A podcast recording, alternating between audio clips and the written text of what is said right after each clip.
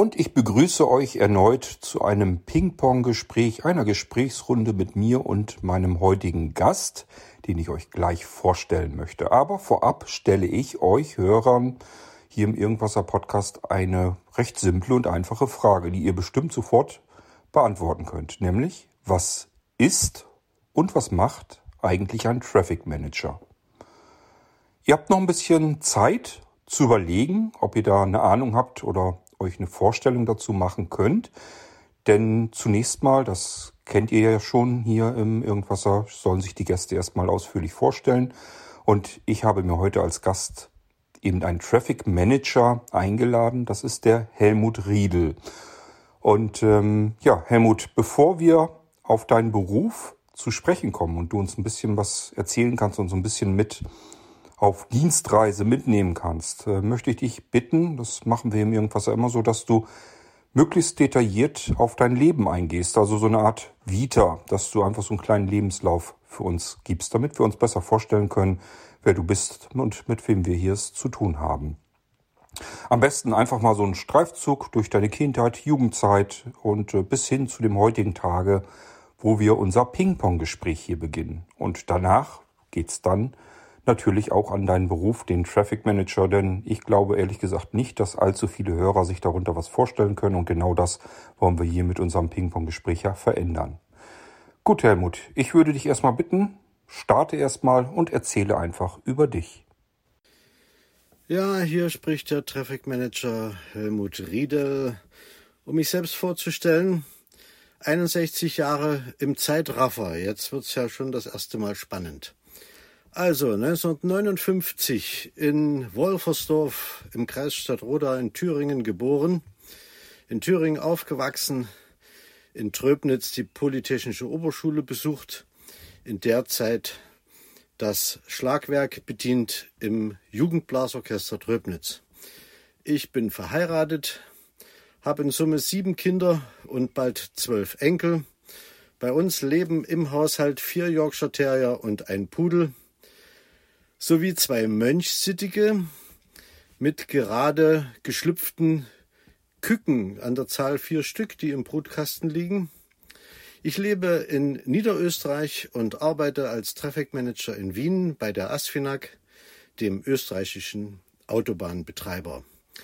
In meinem Leben habe ich 19 Meldezettel ausgefüllt, das heißt, ich bin 19 Mal umgezogen, habe 16 Arbeitgeber gehabt, in acht Berufen gearbeitet und davon fünf gelernt. Begonnen hat alles mit der Lehre als Instandhaltungsmechaniker für Betriebs-Kfz im Wohnungsbaukombinat Gera.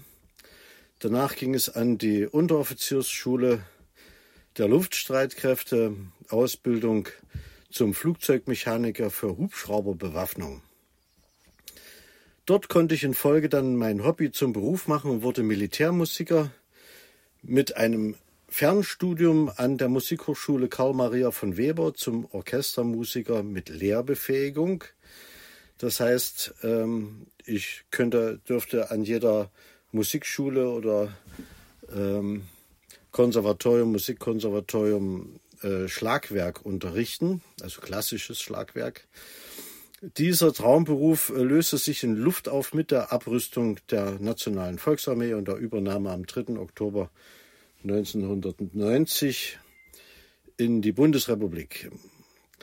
Danach arbeitete ich als Verkäufer für Tresore und Sicherheitsschränke, in der Folge als Verkäufer für Ladeneinrichtungen von Tonträgerfachgeschäften. 1990 kam die CD auf den Markt und löste die Schallplatte ab. Dann kam mein Gang nach äh, Österreich, nach Wien. Dort war ich Verkäufer für geografische Informationssysteme. Das war dann der Einstieg in die Welt der Computer. Nebenbei fuhr ich dann Taxi und Bodendienst in Wien. Dann wurde ich im Waldviertel Geschäftsführer einer Telestube. Das war ein Computerdienstleister. Danach Mechaniker für Campingfahrzeuge. Dann Verkäufer in einem Baumarkt in der Sanitärabteilung. Nebenberuflich Platzwart an einem Fußballplatz. Dann die Ausbildung an der Sicherheitsakademie des Innenministeriums für die Polizei zum Mautaufsichtsorgan. Äh, Im Jahr 2004 startete die Lkw-Bemautung in Österreich und nach neun Jahren die Ausbildung zum Traffic Manager und das bin ich jetzt seit acht Jahren Traffic Manager bei der ASFINAG auf den Autobahnen in Wien. Drei Minuten 40 Sekunden, na, war doch gut, oder? Nun ja, Helmut, das kommt natürlich aufs Ziel an. Wenn man das Ganze in Zeitraffer erzählen will, dann war das schon sehr gut. Ähm, brauchst du hier allerdings nicht. Du kannst dir hier in dieser Sendung alle Zeit der Welt nehmen. Wir sind nicht im Radio, müssen am Ende kein sieben Minuten Schnipselchen zusammenstückeln, sondern können die komplette Sendung dann so zu Gehör bringen. Die Asfinag, darüber kannst du uns nämlich jetzt etwas erzählen und das in aller Detailtreue, so wie du es für richtig hältst. Ja, wer oder was ist die ASFINAG, die Autobahn- und Schnellstraßenfinanzierungsaktiengesellschaft, ist eine 1982 gegründete Gesellschaft des Bundes und ihre Kernaufgaben bestehen in der Planung, Finanzierung, dem Bau, der Erhaltung, das Betreiben und das Bemauten des Autobahn- und Schnellstraßennetzes. Die ASFINAG betreibt ein Streckennetz von 2223 Kilometern Länge mit 371 Anschlussstellen, 166 Tunnel mit einer Röhrenlänge von 383 Kilometern und sage und schreibe 5769 Brücken. Die Asfinag betreibt weiter 54 Rastplätze, 118 Parkplätze und 47 Park-and-Drive-Anlagen. Das sind Parkplätze, wo sich Fahrgemeinschaften treffen oder man in den Zug umsteigen kann.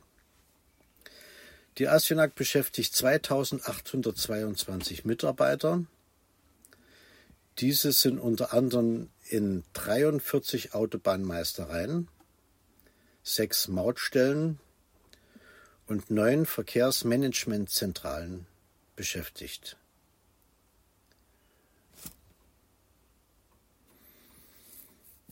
Ja, ich bin seit 2004 in der ASFINAG tätig anfangs als Mautaufsichtsorgan für die Kontrolle der Einhaltung der Mautpflicht. Neben der zeitabhängigen Maut für die PKWs durch den Erwerb einer Vignette kam in diesem Jahr die streckenabhängige Bemautung der Fahrzeuge über 3,5 Tonnen hinzu. Das war natürlich wieder eine sehr interessante Aufgabe, eine sehr interessante Herausforderung. Und in dieser Mautgesellschaft war ich also die ersten neun Jahre beschäftigt. Und dann kam der Schritt und die Überlegung, wie kann man im Großraum Wien die Staus und die Totalsperren minimieren? Welche Maßnahmen könnten greifen, weil die Autobahnen weder verbreitert noch aufgestockt werden können und von Jahr zu Jahr aber immer mehr Verkehr fließt? Die Südosttangente, die meistbefahrene Autobahn in Österreichs, war am Anfang für ca. 40.000 Fahrzeuge pro Tag geplant. Heute frequentieren diese Strecken 220.000 Fahrzeuge innerhalb von 24 Stunden. Nach dem Vorbild in den Niederlande oder auch in den USA und Großbritannien, hat man dann die Idee aufgegriffen, eine schnelle Eingreiftruppe zu schaffen, die die Polizei und die Einsatzkräfte der medizinischen Rettung, der Feuerwehren und der Autofahrerclubs, dem ÖAMTC und dem ARBÖ, unterstützen und mit Blaulichtfahrzeugen, Einsatzfahrzeugen vollgestopft mit Werkzeugen auf der Strecke unterwegs sind, um die Strecke einfach äh, schneller und flüssiger gestalten zu können. So, das geht jetzt schon in Richtung Traffic Manager. Warum gibt es sie? Welche Aufgaben äh, sind es? Das werden wir dann mit der nächsten Frage klären. Jawohl, Helmut. Allerdings kannst du vielleicht mit der Beantwortung meiner Frage beginnen. Ähm, ist dieser Traffic Manager, ist das mehr ein österreichisches Phänomen oder gibt es ihn überall? Gibt es ihn auch in Deutschland? Ähm, weil dies mit den Vignetten und so weiter, das habt ihr in Österreich und in Deutschland ist das ja nochmal abgewendet worden. Ähm, ich weiß auch, dass viele sich immer fragen, warum muss man auf ähm, den Autobahnen im Ausland, von Deutschland aus betrachtet, immer so viel Geld ausgeben und wo ich mir dann immer sage, ja, guck dir die Autobahnen dort an und guck dir die Autobahnen in Deutschland an, dann kannst du es eigentlich schon sehen. Also ich finde es in Deutschland ver vermeiden wir tatsächlich privat die Autobahn zu befahren. Ich finde es einfach nur furchtbar und stressig und chaotisch. Und äh, wenn wir über die Grenzen rüber sind, ist das mit dem Autobahnfahren sehr entspannt, ist überhaupt kein Problem. Und äh, deswegen manchmal denke ich, würde es bei uns sicherlich auch besser sein auf den Autobahnen, auf den Autobahnen, ähm, wenn wir dieselben Konzepte benutzen würden. Aber gut, ist vielleicht eine andere Geschichte. Vielleicht magst du da aber nochmal eben drauf eingehen, ob es diesen Traffic Manager äh, denn auch woanders gibt, insbesondere hier auch auf deutschen Autobahnen, auf dem deutschen Autobahnnetz. Und dann hast du die Fragen, die eigentlich selbst schon gestellt. Ähm, was macht denn so ein Traffic Manager nun eigentlich? Kannst du dann darüber vielleicht nochmal genauer informieren? Ja, zur Frage, ob es die Traffic Manager auch in Deutschland gibt, kann ich nicht wirklich äh, beantworten. In Deutschland nennt sich unser Beruf dann wohl Straßenwärter und inwieweit die Autobahnmeistereien ihren Streckendienst in Ballungsgebieten äh, rund um die Uhr aktiv haben, kann ich nicht wirklich beantworten. Das Wiener oder das österreichische Modell mit den Standorten äh, Traffic Manager in Wien, in Linz und in Salzburg sind nach dem Vorbild der USA, der Niederlande, in England gibt es Road Ranger und in Japan gibt es ein ähnliches Modell. Die Südosttangente in Wien ist die meistbefahrene Autobahn Österreichs mit 230.000 Fahrzeugen pro Tag. Das Verkehrsaufkommen ähm, steigt stetig und man hat nach einer Lösung gesucht, wie man den Verkehr flüssiger gestalten kann. Weil man kann diese Südosttangente, die auf 16 Kilometer Länge zum größten Teil eine Brückenautobahn ist, weder verbreitern noch aufstocken. Es gibt da mehrere Tunnel und viel breiter machen geht auf diesen Ständern nicht. Also hat man nach dem Modell der genannten Länder dann äh, eine Eingreiftruppe äh, geschaffen, die ständig auf der Strecke ist. Also wir sind am Tag mit drei Fahrzeugen unterwegs, in der Nacht mit zwei. Und die Hauptaufgabe, dann kommen wir gleich zur zweiten Frage, was macht denn so ein Traffic Manager alles? Bei der Gründung der Traffic Manager haben wir die Streckenkontrolle der Autobahnmeistereien übernommen und fahren einmal in 24 Stunden mit den fünf Teams den gesamten Streckenverlauf mit allen Auf- und Abfahrten ab und kontrollieren, ob die Strecke in Ordnung ist. Das betrifft mal den Straßenzustand, Risse in der Fahrbahn, Schlaglöcher. Das betrifft die Schutzeinrichtungen, sind die Leitschienen beschädigt worden. Das betrifft die Straßenbeleuchtung. Das betrifft Verkehrszeichen, die abreißen können, wo wir dann teilweise ein Verkehrszeichen neu montieren oder auch ein Schlagloch mit einem Kaltmischgut als erste Hilfe mal auffüllen können. Wenn diese Aufgaben dann ein größeres Ausmaß annehmen, gibt es eine Meldung an die zuständige Autobahnmeisterei, dass diese dann den Schaden beheben können. Wir kontrollieren Störung technischer Anlagen, das kann Ampelanlagen betreffen, das kann unsere Wechselwegweiser betreffen oder die elektronischen Anzeigen über Sperren und Umleitungen. Ähm, sowas wird dann mit unserer Verkehrsmanagementzentrale koordiniert und abgesprochen, ob da was optimiert oder geändert gehört zu dieser Streckenkontrolltätigkeit äh, gehört auch Teile auf der Fahrbahn zu entfernen. Also wir greifen ein, noch bevor was passieren kann. LKWs verlieren sehr gerne Anti-Rutschmatten und Spanngurte. Äh, wir kämpfen mit Reifenschäden, wo dann Reifenteile auf allen Fahrbahnen liegen. Wir kämpfen mit verlorenen Ladegut, das kann mal Fahrräder mitsamt dem Dachträger sein, das können Boote sein, das können Sofas sein, Badewannen. Also es gibt nichts, was man auf der Autobahn nicht finden könnte. Äh, ja, es gibt Personen auf der Fahrbahn, mitunter Fußgänger oder Radfahrer, die sich verirren. Eine lustige Geschichte aus dem vorigen Jahr, mitten im Sommer wurde auf der A4, das ist die Autobahn zwischen der ungarischen Grenze und Wien, ein Weihnachtsmann auf dem Fahrrad gestoppt. Das war ein russischer Staatsbürger, der sich einen Kindheitstraum erfüllt hat, als verkleideter Weihnachtsmann mitten im Sommer durch ganz Europa zu radeln und er war auf die Autobahn geraten.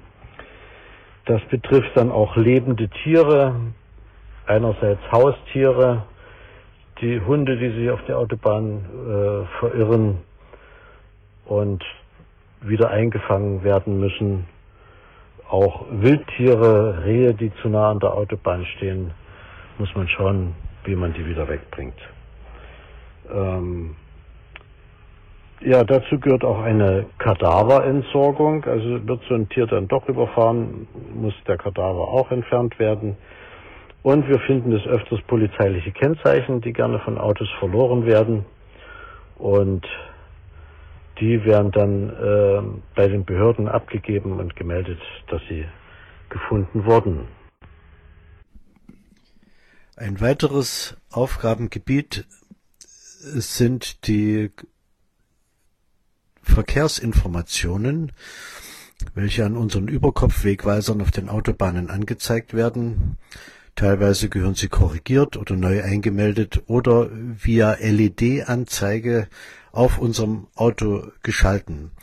Da gibt es äh, Vorankündigungen für Baustellen oder Stauankündigungen nach Unfällen oder empfohlene Umleitungsstrecken, wo wir dann die Theorie mit der Praxis abgleichen. Also sollte eine Unfallmeldung noch an der Autobahn angeschrieben sein, der Unfall ist aber bereits geräumt, dann melden wir das unserer Verkehrsmanagementzentrale, die dann diese Verkehrsinformationen wieder anpassen können. Ein weiterer Aufgabenbereich sind Baustellenkontrollen. Es gibt ja doch immer wieder was zu reparieren. Und da gibt es Dauerbaustellen, die mitunter auch Jahre in Betrieb sind. Wie momentan wird die Hochstraße St. Marx saniert. Das ist eine Brückenautobahn, wo dann die Lärmschutzwände erneuert werden, der Straßenbelag erneuert wird, jetzt streckenweise sogar ein Pannstreifen äh, dazukommt, wird seitlich anbetoniert und in diesen Baustellen äh, gibt es Ein- und Ausfahrten für die Baustellenfahrzeuge Und es gibt sehr viel Baustellenbaken. Das sind also so Verkehrsleittafeln, die teilweise übersehen werden, umgefahren werden und von uns dann wieder aufgestellt und richtig eingerichtet gehören. Und in Absprache mit den Baustellenleitern muss dann auch mal eine Ein- und Ausfahrt äh, abgesprochen werden, wie man das noch optimieren kann, damit es dort keine Irrtümer gibt. Mitunter verfahren sich dann auch normale Verkehrsteilnehmer in eine Baustelle hinein. Das sollte dann natürlich nicht passieren. Also auch an diesen Baustellen gibt es immer wieder was äh, zum Schauen und immer was zum Optimieren. Der nächste Aufgabenbereich umfasst die Höhenkontrolle und Sondertransporteinsätze. Es fahren auf den Autobahnen, vor allem in der Nacht, sehr viele Sondertransporte. In Österreich haben wir momentan die Situation, dass sehr viele neue Windparks gebaut werden, wo also äh, Stromerzeugung mit Windrädern produziert wird. Und die älteren Windparks werden durch neue Windräder und leistungsstärkere Windräder ersetzt und diese Einzelteile werden als Sondertransport über die Autobahn transportiert. Ein so ein Flügel eines Windrades ist gleich mal knapp 100 Meter lang und das bedarf natürlich einer besonderen Absicherung und einer besonderen Kontrolle, dass bei dieser Durchfahrt der Sondertransporte keine weiteren Verkehrsteilnehmer zu Schaden kommen können. Bei der Höhenkontrolle äh, sind große Fahrzeuge, LKWs bis vier Meter Höhe mal ganz äh, normal ohne Sondergenehmigung auf der Autobahn unterwegs.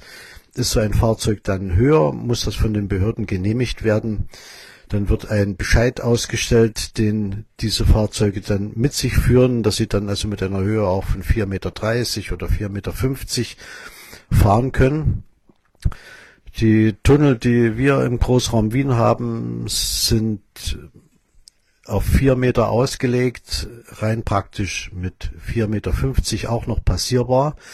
Löst dann ein so ein hoher LKW die Höhenkontrolle aus, schalten die Tunnel automatisch auf Rot. Der Verkehr kommt zum Stehen und jetzt ist der Traffic Manager an der Reihe. Er wird dann mit Blaulicht zu dem Tunnel hin beordert um das Fahrzeug mal auf der Seite abzustellen, welches die Höhenkontrolle ausgelöst hat. Dann wird der Verkehr wieder freigegeben und das zu hohe Fahrzeug mit einem geeichten Messstab nochmal vermessen, mit dem Bescheid abgeglichen und gegebenenfalls dann entschieden, ob alles seine Ordnung hat oder hier ein Verstoß äh, vorliegt und die Polizei alarmiert werden muss größere Transporte, die dann auch durch Baustellen geleitet werden. Unlängst hatten wir eine Straßenbahn mit 50 Meter Länge, die durch ganz Wien durch zwei Großbaustellen geleitet werden mussten. Und diese äh, Sondertransporte werden dann von den Traffic, Traffic Managern moderiert, um dann auch sicherzustellen, dass nach dem Durchfahren durch die Baustelle alles wieder seine Ordnung hat und der Verkehr wieder normal fließen kann. Jetzt nähern wir uns langsam dem Ereignismanagement. Ähm, ein sehr wichtiger äh, Punkt und Situationen, welche den Verkehr zum Erliegen bringen können, sind Pannenfahrzeuge, wo dann Traffic Manager eine erste Pannenhilfe leisten mit einem Reifenschaden, einem Motorschaden, mit äh, elektrischen Problemen an modernen Fahrzeugen auf einer vierspurigen Autobahn in der mittleren Fahrspur stehen zu bleiben, ist für den Betroffenen sehr unangenehm und für die Einsatzkräfte immer wieder eine Herausforderung, dort schnell zu agieren, damit nicht noch mehr passieren kann. Äh, es gibt in der weiteren Kette der Ereignisse äh, haben wir zu tun mit Bränden am Fahrzeugrand, ein Böschungsbrand oder ein Fahrzeugbrand äh, in der Fahrspur am Bahnstreifen, wo sich Fahrzeuge während der Fahrt entzünden, äh, treffen hier die Traffic Manager zuerst ein, wird die Gefahrenstelle abgesichert, werden Fahrspuren gesperrt oder im Notfall auch eine ganze Autobahn gesperrt. Der Weg freigemacht durch die Rettungsgasse für die Feuerwehr und äh, im Hintergrund wird dann agiert, dass kein weiterer Verkehrsteilnehmer durch diesen Brandherd zu Schaden kommen kann. Ein weiterer sehr wichtiger äh, Notfall ist ein medizinischer Notfall. Autolenker haben mitunter auch mal äh, ein Kreislaufproblem, ein medizinisches Problem. Wir haben eine Ausbildung, eine erweiterte äh, Rotkreuz-Ausbildung der Ersten Hilfe, eine große Sanitätstasche im Auto, selbst ein Defibrillator ist an Bord, um dort äh, dem medizinischen Verunfallten erste Hilfe zu leisten, bevor die Rettungskräfte dann eintreffen. Und wenn dann ein medizinischer Notfall am Bahnstreifen oder in der Fahrspur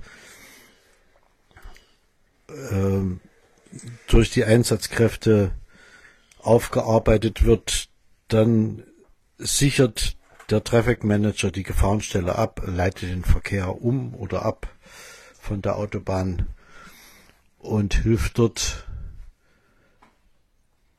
diese Situation bestmöglich zu entschärfen.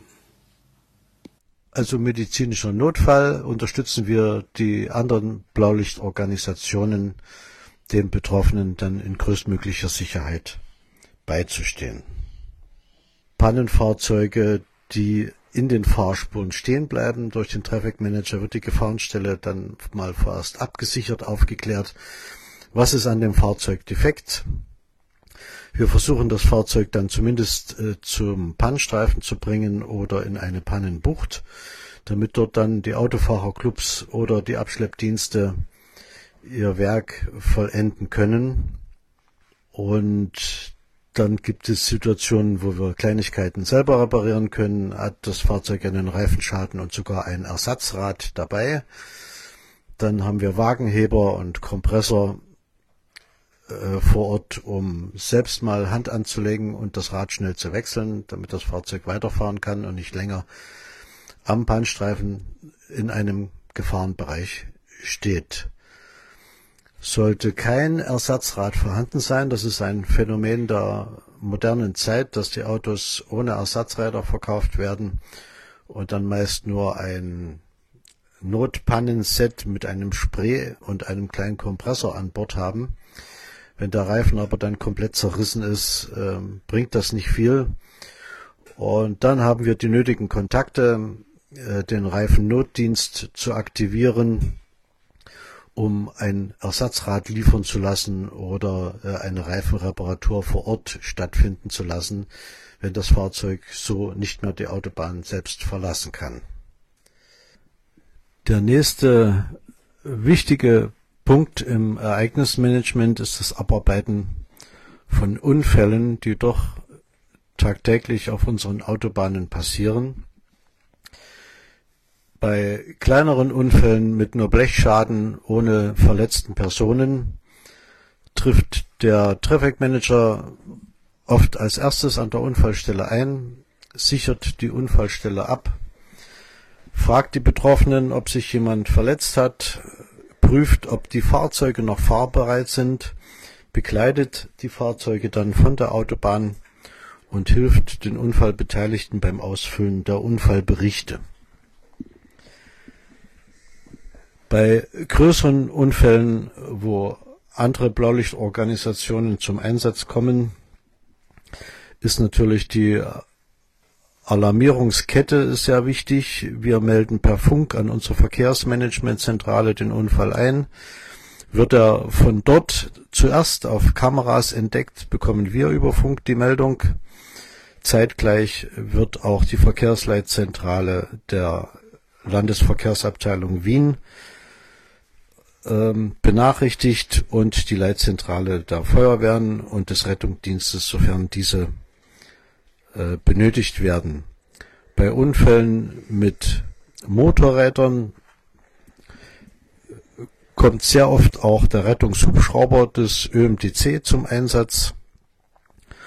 Und da ist es vor Ort wichtig, die Unfallstelle so weit abzusichern, dass den Betroffenen mal eine Ersthilfe zugutekommt und des Weiteren nicht noch mehr passieren kann, also die Unfallstelle mit Verkehrsleitkegeln abgesichert wird oder der Verkehr im Ganzen angehalten werden muss, um äh, diesen Beteiligten am Unfall helfen zu können.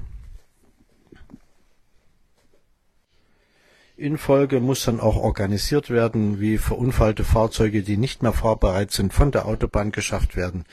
Das passiert teilweise durch die Feuerwehr oder durch die im Gebiet zuständigen Abschleppdienste der Autofahrerclubs.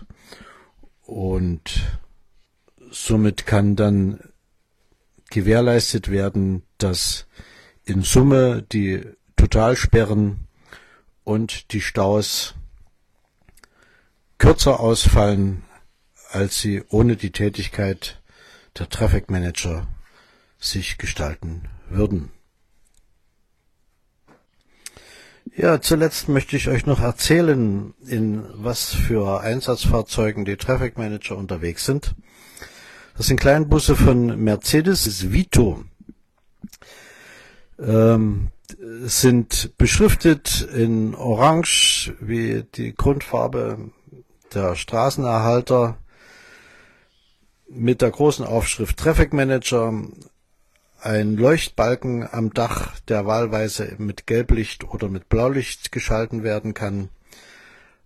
Des Weiteren befindet sich am Dach ein sogenannter äh, Early Warner, eine elektronische Anzeigetafel, die mit bis zu 30 verschiedenen Verkehrszeichen und Beschriftungen äh, versehen werden kann. Dort kann man zur Rettungsgasse animieren, man kann ein Fahrverbot schalten bei Straßensperren mit Umleitung oder bei Spurensperren einfach nur Achtung äh, Pfeil links, Achtung Pfeil rechts vorbeifahren oder auf beiden Seiten.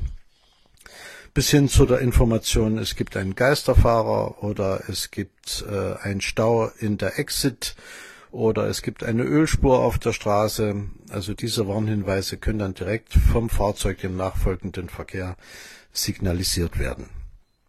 Zwischen dem Fahrer und dem Beifahrer ist ein Tablet, ein Computer installiert, auf dem dann die Verkehrsnachrichten äh, mitgeschaut werden können und unsere Tätigkeiten äh, auch zeitnah mit protokolliert werden. Äh, dort kann man dann auch Fotos ablegen, die im Zuge von Unfallabwicklungen angefertigt werden müssen für die Versicherungen.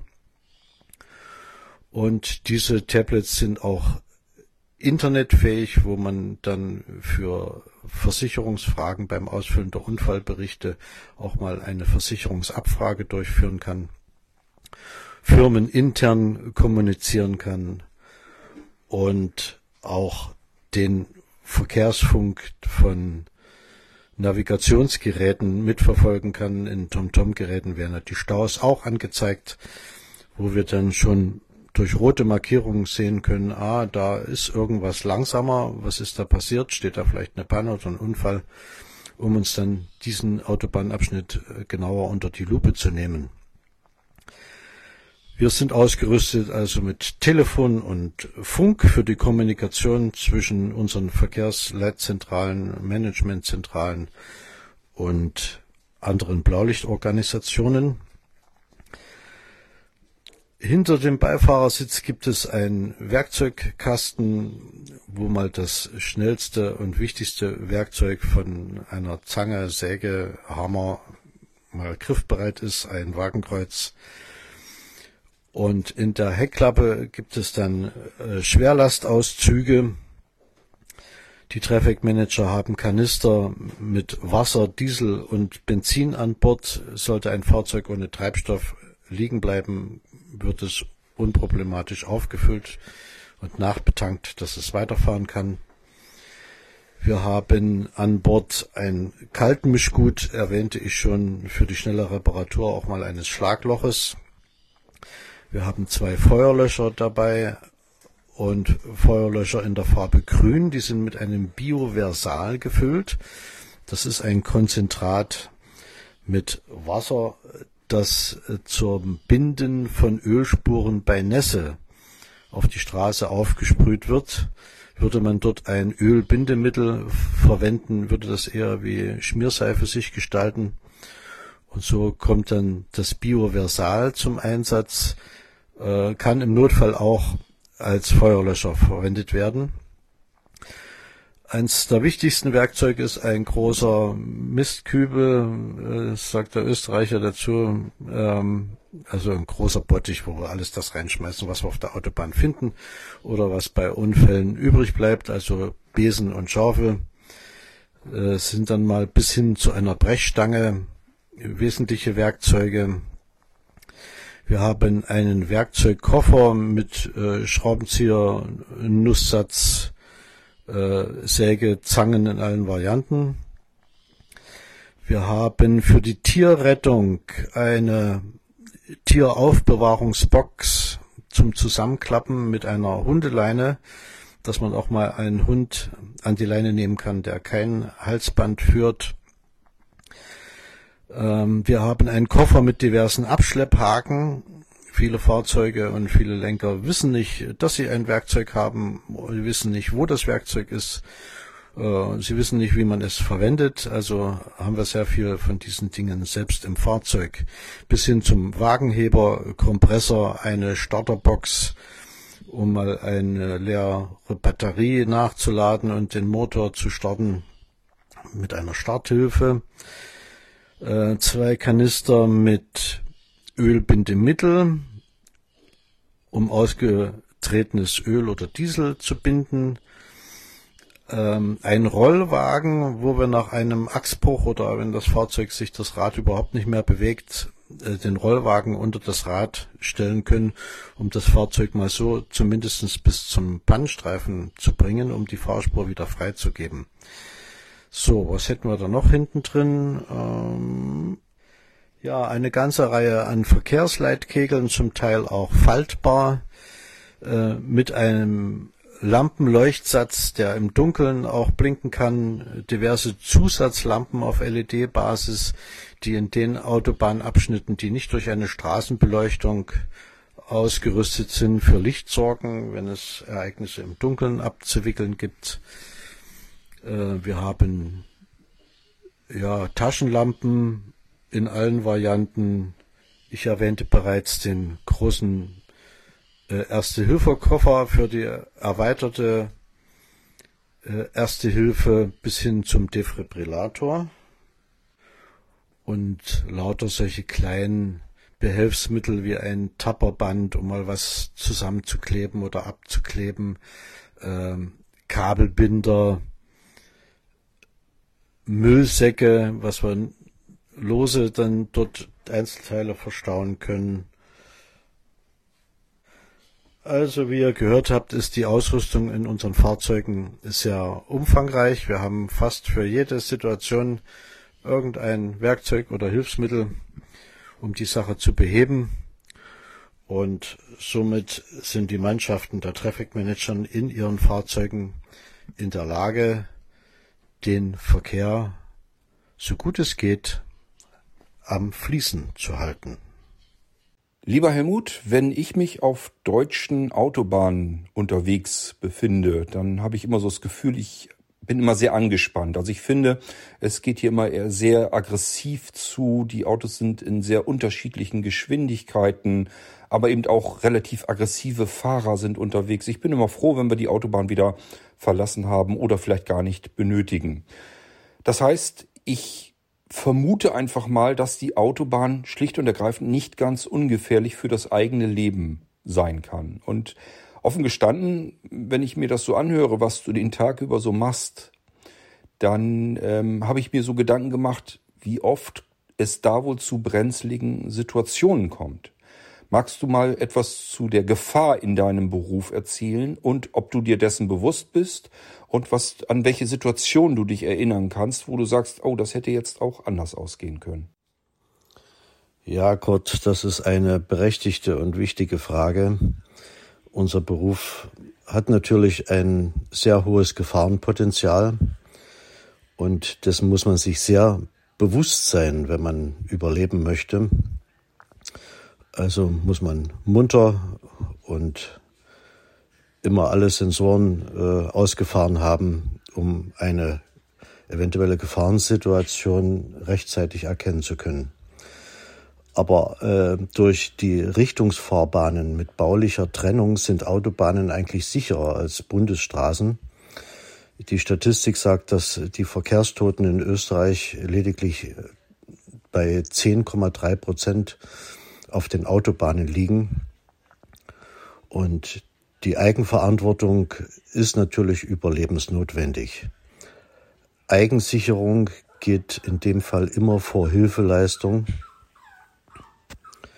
Und da ist zum Beispiel bei Unfällen mit Gefahrengut und Tankfahrzeugen sehr wichtig, dass man da nicht zu nah rangeht, wenn ein Treibstofftanker brennt dann weiß der Lenker und Fahrer eines so einen Gefahrenguttransport auch, dass er nicht sofort und in jedem Fall geholfen bekommt. Das ist in seinem Berufsbild so verankert. Denn wenn die Helfer bei einer Explosion mit äh, sterben oder dran sind, dann hilft das niemanden. Also muss man Strategien und Taktiken entwickeln, um manche Aufgaben umsetzen zu können. Wenn Teile auf einer vierspurigen Autobahn liegen, äh, dann ist es auch recht sinnvoll, wenn man dort mit mehreren Blaulichtfahrzeugen hinfährt und einen künstlichen Stau verursacht und mal alle zum Stehen bringt. Das ist dann bedeutend sicherer, als wenn man dort als Einzelkämpfer versucht, äh, alleine was retten zu wollen. In dem Beruf verfeinert man natürlich seine Sensorik. Seitdem ich auf der Autobahn arbeite, fahre ich auch privat sehr vorsichtiger. Also wenn ich am Horizont nur einen Blinker sehe oder eine Warnblinkanlage, dann gehen bei mir alle Sensoren sofort auf 100 Prozent. Und wenn man so viel Unfälle gesehen, weggeräumt und das damit verbundene Leid äh, selbst erfahren konnte, dann fährt man auch vorsichtiger. Also eine berufsbedingte Sensibilisierung ist natürlich hier ganz wichtig. Es gibt momentan mehrere Aktionen der ASFINAG, wo auf großen Plakaten auch die Sensibilisierung der Autofahrer erreicht werden soll. Äh, die eine Aktion lautet Tunnelfit. Das heißt, so viel äh, sieht man eine rote Ampel vor einem Tunnel, dann soll man tausendprozentig auch dort stehen bleiben und das nicht als Spaß ansehen, denn es könnte ja im Tunnel auch brennen. Und wenn man dann noch hineinfährt, dann könnte das eigene Leben auch selbst mit in Gefahr sein.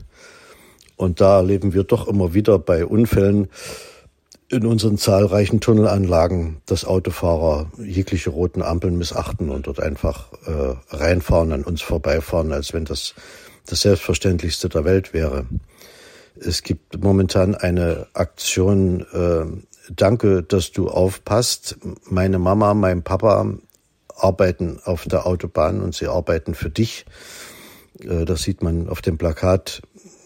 Die Kinder von Asfinag-Mitarbeitern weil es doch immer wieder passiert, dass äh, Fahrzeuge der ASFINAG beschädigt, gerammt werden, selbst wenn sie bei äh, Arbeiten am Pannstreifen stehen. Also nicht den Blick von der Straße nehmen, immer nach vorn schauen und sofort Fuß vom Gas, wenn man am Pannstreifen ein Fahrzeug sieht. Am besten ist noch äh, die Fahrspur zu wechseln und großräumig solche stehenden Fahrzeuge zu umfahren. In den USA ist das sogar per Gesetz geregelt. gibt es Fahrzeuge am Pannstreifen, ist die Fahrspur zu wechseln. Funktioniert nicht immer, aber es ist schon mal ein guter Ansatz. Die Geschwindigkeitsunterschiede sind natürlich ähm, ein großes Gefahrenpotenzial auf der Stadtautobahn, wo alle zwischen 60 und 80 kmh fahren, äh, entwickeln sich nicht ganz so eine Kräfte wie auf Freilandstrecken, wo die Gefahr in Deutschland ja noch bei weitem höher ist. In Österreich wird man kaum Fahrzeuge mit 200 kmh erleben, dann wären sie nämlich schon 70 kmh zu schnell und würden bei einer Messung ihren Führerschein verlieren. Ja, eine Situation, die ich noch sehr im Kopf habe, wir haben eine Alarmierung bekommen, dass auf einer vierspurigen Autobahn bei der Shopping City Süd eine Matratze mitten auf der Fahrbahn liegt. Bei der ersten Kontrollfahrt und Ortung haben wir dann gesehen, dass diese Matratze bereits am Bahnstreifen unter der Leitschiene liegt und sind dann nochmal bis Wiener Neudorf gefahren, haben dort umgedreht und sind zur Bergung der Matratze die Stelle dann neu angefahren. Mein Kollege Werner hat schon zweimal als Mitarbeiter der Autobahnmeisterei erlebt, wie es sich anfühlt, wenn man in einem Absicherungs-LKW von hinten touchiert wird und übersehen wird, wenn es kracht und hinten der nächste LKW ansteht. Gott sei Dank wurde er nie dabei verletzt. Und wir fahren dann die, die Taktik, also wenn wir am Pannstreifen stehen bleiben, bleiben wir mal eine halbe bis eine Minute angeschnallt und äh, schauen in die Rückspiegel, ob von hinten wirklich die Luft rein ist. Dann sollte man in dem Sinne abgeschossen werden, ist es wirklich besser, man sitzt im Auto angeschnallt und hat dann im Käfig einen anderen Schutz, als wenn man herausgeschleudert wird. Also wir fahren zu dieser Matratze, stehen bereits am Pannstreifen. Ich war der Fahrer und schaue links in den Außenspiegel und sehe, wie mehrere Lkw wie ein Eisenbahnzug daherkommen auf der ersten Fahrspur. Und es waren dann fünf Sattelzüge in Folge die wirklich mit eigentlich ohne Sicherheitsabstände an uns vorbeirauschten mit guten 80 kmh. Und der letzte, der, der fünfte LKW, also das waren wirklich nur wenige Zentimeter, dass er unseren Außenspiegel da äh, nicht gestreift hätte. Wir haben nach der Bergung der Matratze diesen LKW dann auf einer Raststation gesehen und ich habe mit dem Lkw-Fahrer gesprochen und äh, er erklärte mir, dass das einfach eine Form der falschen Höflichkeit war, die solche Situationen heraufbeschwören kann. Also er selbst wurde von dem vierten LKW in dieser Kolonne überholt, gibt ihm ein Lichtzeichen, dass er sich wieder einordnen kann. Und das machen LKW äh, sehr bewusst, dass sie sich knapp vor den Überholenden wieder einordnen, um den Verkehr, der dahinter ausgebremst wurde, wieder fahren lassen zu können. Und dann sieht er als dahinterfahrender mal überhaupt nicht mehr, was am Pannstreifen los ist. Es sind davor noch drei Lkw gefahren. Der erste geht vom Gas, weil er uns mit gelben Warnlichtern am Pannstreifen stehen sieht. Der zweite muss schon bremsen. Der dritte kriegt noch später mit, dass gebremst wird und muss schon sehr stark bremsen. Äh, ehe der vierte und fünfte das mitkriegen, die ja nun eigentlich schon gar keinen Sicherheitsabstand mehr hatten, so dass der fünfte dann eine äh, ziemliche Vollbremsung hinlegen musste. Das Fahrzeug verriss und dann in Richtung Pannstreifen abdriftete und plötzlich stehen wir mit unserem Einsatzfahrzeug dort. Und das war natürlich äh, sehr gefährlich.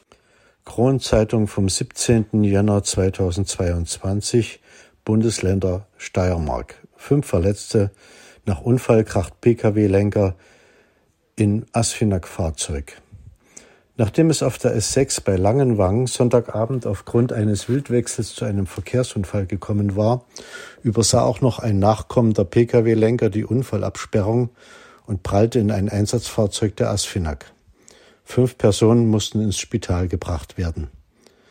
Zu einem Verkehrsunfall auf der S6 bei Langenwag wurden die Einsatzkräfte der Freiwilligen Feuerwehr Mürzzuschlag am Sonntag gegen 18 Uhr gerufen. Ein 47-Jähriger war in Fahrtrichtung Bruck an der Mur aufgrund eines Wildwechsels ins Schleudern geraten und frontal in einen Anpralldämpfer bei der Abfahrt Langenwang und danach gegen die Betonmittelleitwand geprallt.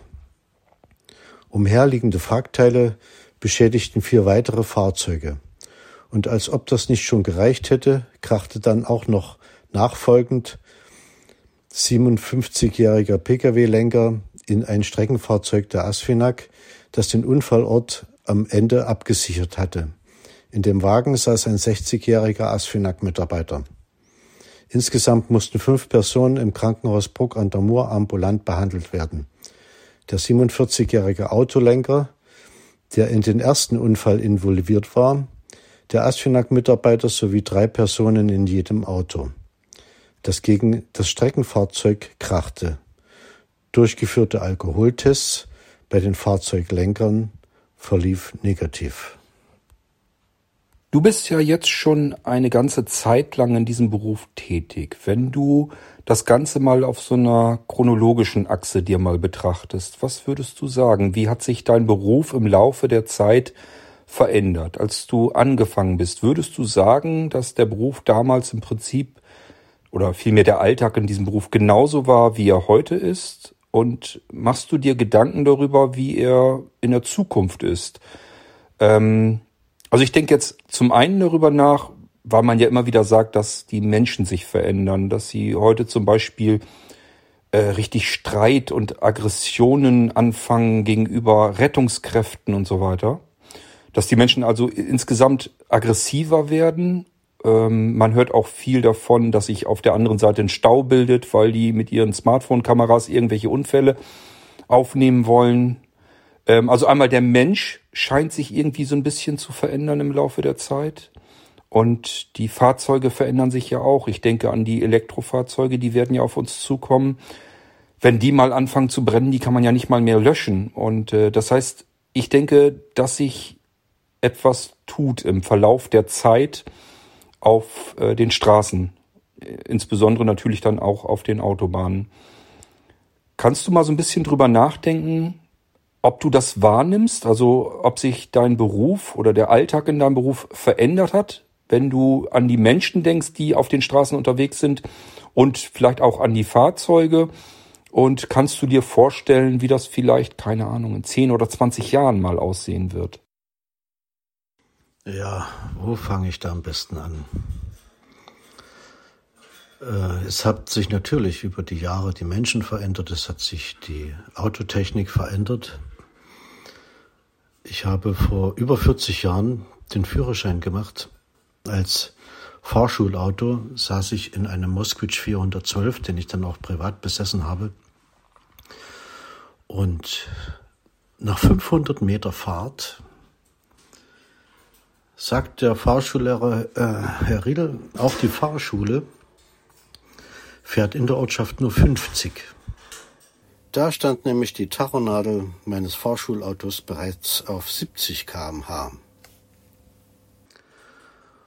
Und mein erstes Auto als 22-Jähriger war ein Trabant 500 mit 37 PS. Und ich habe nicht vergessen, dass ich jung war. Ich habe nicht vergessen, dass ich Spaß hatte am Schnellfahren und dass ich auch mitunter sehr zu viel riskant unterwegs war. Heute mit gediegenem Alter und anderer Erfahrung und anderen Erfahrungswerten bei der Arbeit auf der Autobahn sieht man die Gefahrenpotenziale ganz anders und fährt auch dementsprechend anders. Mein erstes Auto nach der Wende war ein VW Jetta mit 90 PS. Gegenüber dem, was ich davor gefahren hatte, eine wahrliche Rakete. Und es gibt heute wie damals äh, die unterschiedlichsten Verhaltensweisen beim Autofahren, wo ich dann doch schon mal gerne sage, Autofahren ist Charaktersache. Zeig mir, wie du Auto fährst und ich sag dir, wer du bist. Die neuesten Technologien in den Autos mit ABS, Antischleuder und Beschleunigungsprogrammen und jeglichen Unterstützungen, habe ich den Eindruck, werden von vielen überschätzt. Ich habe ja 50 oder 70.000 Euro für ein teures Auto ausgegeben. Der kann das. Und sie glauben mitunter, äh, die Physik außer Kraft setzen zu können, dass einem schon manchmal die Haare aufstellt.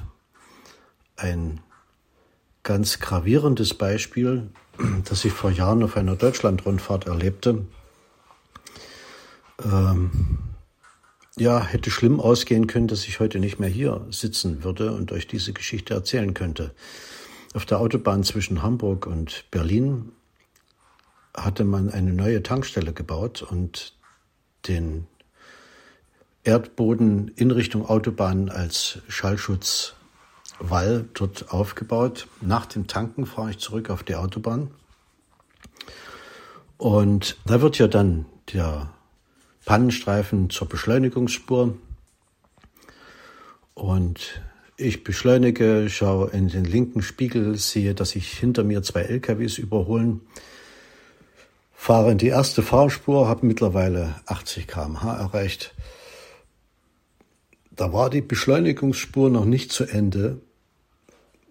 Da rast neben mir rechts ein GTI Golf mit geschätzten 200 km/h vorbei. Der hatte die LKWs am Pannstreifen überholt, zwischen Auf- und Abfahrt dieser Tankstelle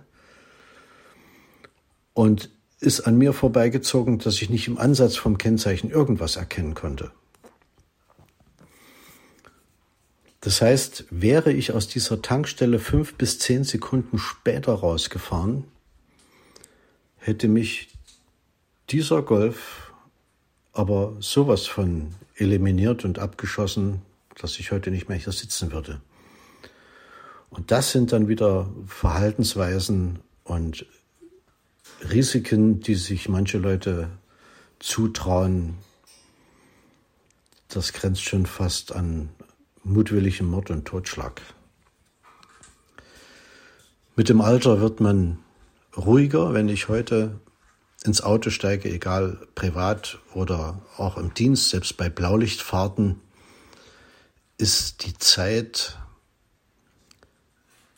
das kleinste relevante Detail. Es heißt ankommen. Wenn ich mit Wohnwagen in den Urlaub fahre, dann bin ich entspannt. Ab dem Moment, wo ich im Auto sitze, ist Urlaub. Ob ich da eine Stunde früher oder später ankomme, völlig egal. Ankommen ist wichtig. Bis hin zu Blaulichtfahrten. Äh, auch da ist das Wichtigste, dass man den anderen Verkehrsteilnehmern Zeit lässt, sich auf das herannahende Einsatzfahrzeug zu konzentrieren und die, die Fahrbahn freizugeben. Und ob man dort eine halbe Minute früher oder später ankommt, ist nicht relevant. Man muss überhaupt ankommen. Das ist das Hauptziel. Ich habe vor zwei Jahren den Führerschein E zu B gemacht, weil ich ein neues Auto bekam und mein Wohnwagengespann jetzt über drei, dreieinhalb Tonnen wiegt und war dann schon mal in den Genuss gekommen, äh, das Training der theoretischen Prüfung und die theoretische Prüfung am Computer zu erledigen. Ich habe mich so manchmal gewundert, äh, warum junge Leute, die gerade das den Führerschein gemacht haben, echt ein Problem haben mit Sicherheitsabständen, mit Blinken beim äh, Spurenwechsel, mit Ablenkung durch telefonieren während der Fahrt. Bei dieser Fahrschule äh, erfuhr ich, dass 93 Prozent aller Fahrschüler durch diese Computerprüfung die Prüfung äh, auf Anhieb bestehen. Und meine Erklärung dazu ist, dass man die Fragen pragmatisch lernt. Also, ah, das ist jetzt die Frage, da muss ich alle vier Antworten ankreuzen und bei der Frage muss ich die Antwort eins und drei ankreuzen und dann weiß man nicht mehr, was steht in der Frage und was sind das überhaupt für Antworten. Und äh, so scheinen mir die Leute dann auch unterwegs zu sein. Es gibt natürlich sehr viele vorbildliche Autofahrer, die auch ihr Umfeld genau beobachten und rechtzeitig reagieren können. Aber äh, gerade die Themen, die ich nannte, von Sicherheitsabstand bis Blinken und Ablenkung am Steuer, wird von einem Großteil der Menschen nicht so eingeschätzt, was das Gefahrenpotenzial wirklich dahinter steckt. Also wenn ich gerade mit Wohnwagen unterwegs bin und hat mein Gespann eine Länge von zwölf Meter, ähm, ist es mir wichtig, dass die links und rechts in der Spur wissen, was ich vorhabe und blinke etwas länger als normal. Und lass mir Zeit beim Spurenwechseln, falls ich doch im toten Winkel jemanden übersehen habe, wobei mein neuestes Auto jetzt auch einen toten Winkelwarner hat. Und jedes Spurwechsel mit diesem langen Gefährt ist eine Herausforderung. Und ich beobachte doch äh, sehr oft, dass der Spurwechsel ohne Blinken und sehr hektisch stattfindet, dass der Nachfolgeverkehr vor verendete Tatsachen gesetzt wird. Ah, jetzt bin ich vor dir und wenn ich jetzt bremsen muss, bist du halt schuld, wenn du mir hinten reinfährst. Und Dabei habe ich dann nochmal die Statistik bemüht. Jetzt allerdings die verschärfste Form von allen Verkehrstoten im vorigen Jahr, 2021, sind lediglich 10,3 Prozent der getöteten Auto- oder Verkehrsteilnehmer auf der Autobahn gestorben. Und bei der Verkehrsdichte, die wir gerade auf der Südosttangente in Wien haben, mit 220.000 Fahrzeugen pro Tag, und dann haben wir einen Schnitt von sieben Unfällen pro Tag. Wenn man das jetzt hochrechnet aufs Jahr, äh, ist es doch eine beachtliche Anzahl, aber im Verhältnis zur Verkehrsdichte passiert eigentlich relativ wenig. Ja, in die Zukunft schauen, das ist natürlich ein bisschen Hellseherei, man weiß es nicht. Also äh, ich habe den Eindruck, dass sich politisch und global doch was ändern muss, wenn die Menschheit diesen Erdball nicht ganz ruinieren möchte. Ich habe unlängst eine Kamera bestellt aus China. Der ganze Bestellvorgang hat zwei Tage gedauert und die Lieferung nochmal zwei Tage. Also wie man selbst Kleinstgeräte und Kabel und elektronisches Zubehör aus China über tausende Kilometer innerhalb von kürzester Zeit transportiert, äh, ist ja ein toller Kundenservice. Aber kann man solche Dinge nicht auch in Europa transportieren oder in Europa produzieren mit kürzeren Anfahrtzeiten? Es ist schwierig. Ähm, es gibt bei der ASFINAG eine Forschungsabteilung, die sehr viele Tests äh, durchführt in Bezug auf Warentransport, dass LKWs wohl in Zukunft ähm, unbemannt fahren können oder vielleicht sogar nur in einem Konvoi von zehn LKWs der erste LKW besetzt ist und die anderen fahren automatisch hinterher. Solche Vorstellungen gibt es oder ein praktisches Test, was heute schon läuft, wenn ihr ab und zu mal im Hintergrund ein Quietschen hört, das sind unsere zwei Mönchsittiche, die müssen immer ein bisschen mitreden. Also ähm, wir haben in einem Traffic Manager Auto jetzt einen Sender verbaut, der bei eingeschaltetem Blaulicht ein Signal in die Umgebung sendet, das von anderen äh, Autos im Autoradio empfangen werden kann und dort am Display dann die Meldung erscheint, äh, von hinten naht ein Einsatzfahrzeug Rettungsgasse bilden. Und das kann wohl aktuell serienmäßig schon der Golf 8 von Volkswagen und soll in Zukunft äh, serienmäßig verbaut werden.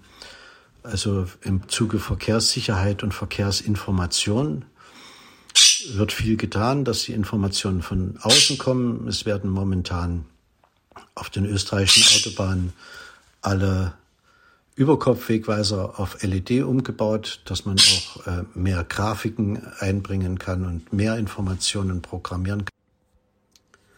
Ja, dieses System nennt man CITS.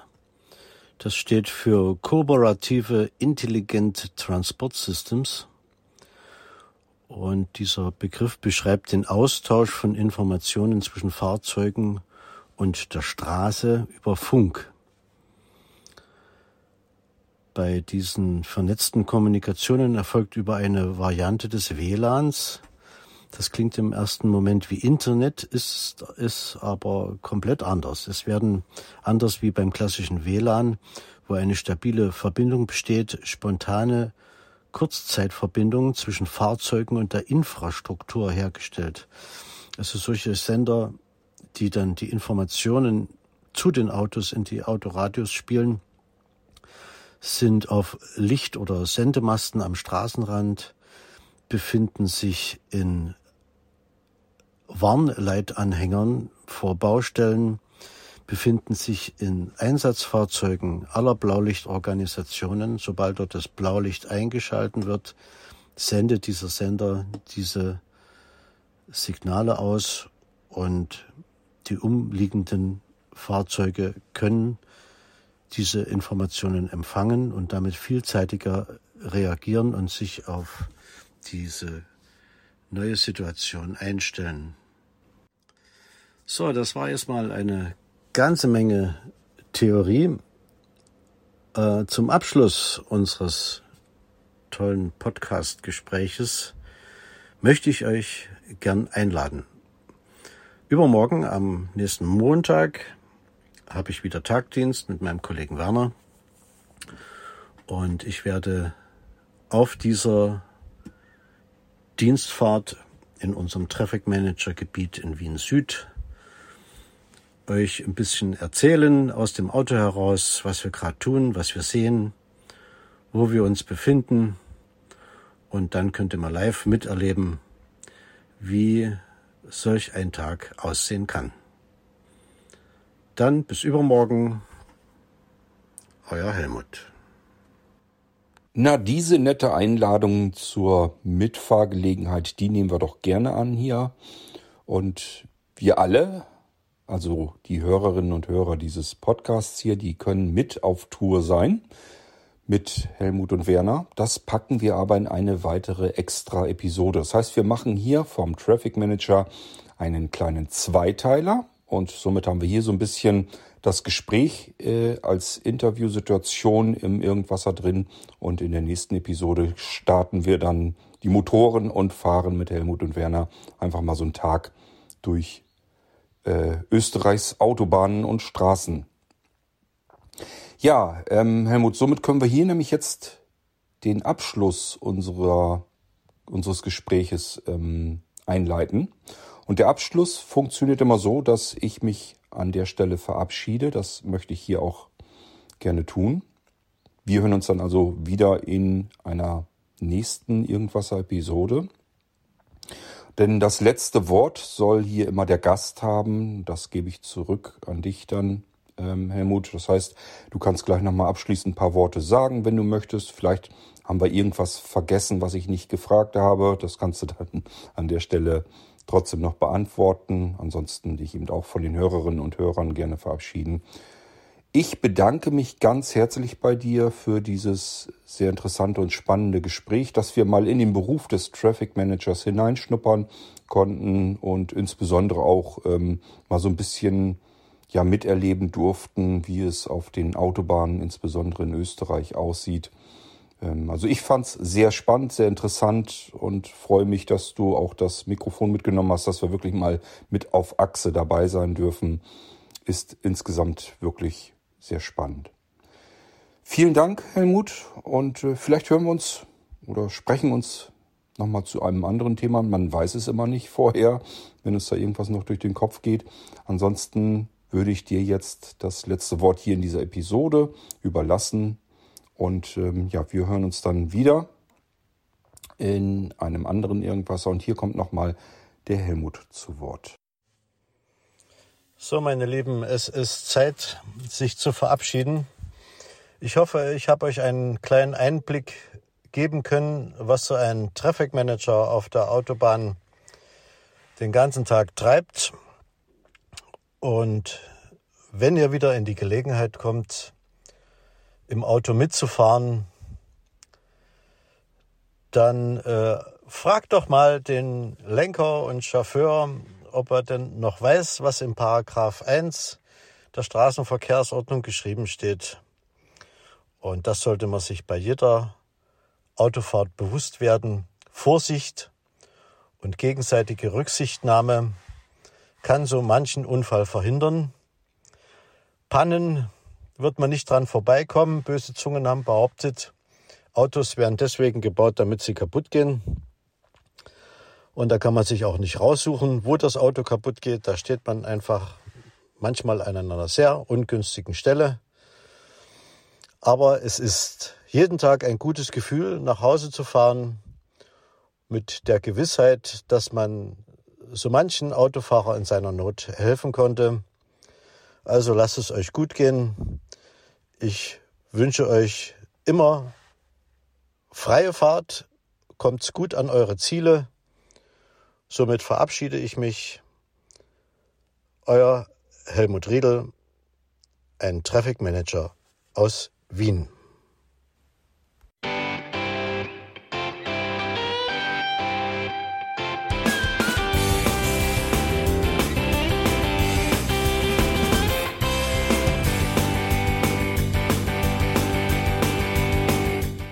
Das war Irgendwasser von Blinzeln. Wenn du uns kontaktieren möchtest, dann kannst du das gerne tun per E-Mail an podcast.blinzeln.org oder über unser Kontaktformular www.blinzeln.org. Blinzeln schreibt man in unserem Fall immer mit einem D in der Mitte. Wenn du möchtest, kannst du uns sehr gerne auch einen Audiobeitrag auf unseren Podcast Anrufbeantworter sprechen. Der hat in Deutschland die Telefonnummer 05165 439 461. Und wenn du uns aus dem Ausland anrufen möchtest, dann ersetze einfach die erste 0 gegen die 0049 für Deutschland. Wir bedanken uns für dein Interesse und freuen uns schon darauf, wenn du auch beim nächsten Mal wieder mit dabei bist.